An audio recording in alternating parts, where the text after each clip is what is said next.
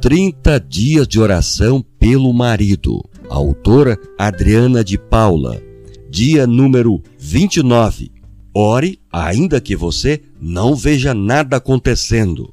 Clama a mim e responder-te-ei, e anunciar-te-ei coisas grandes e firmes que não sabes. Jeremias, capítulo 33, versículo 3.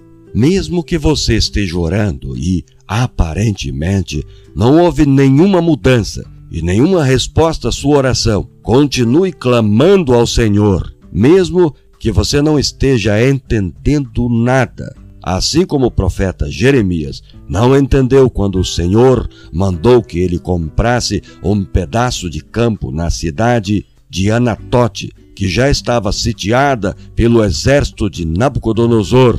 Jeremias 32. Continue clamando ao Senhor. Jeremias ficou confuso diante da ordem do Senhor.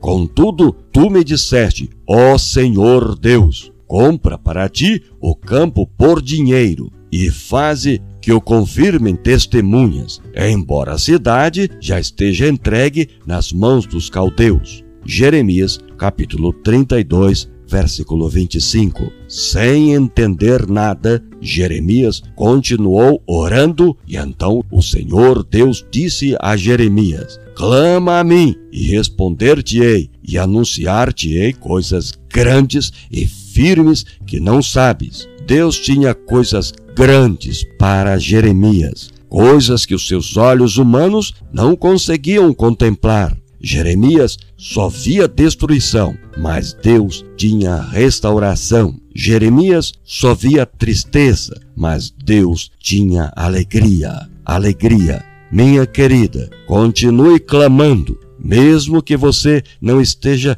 vendo nada. Quem sabe você só consegue ver o seu lar destruído, mas Deus tem restauração.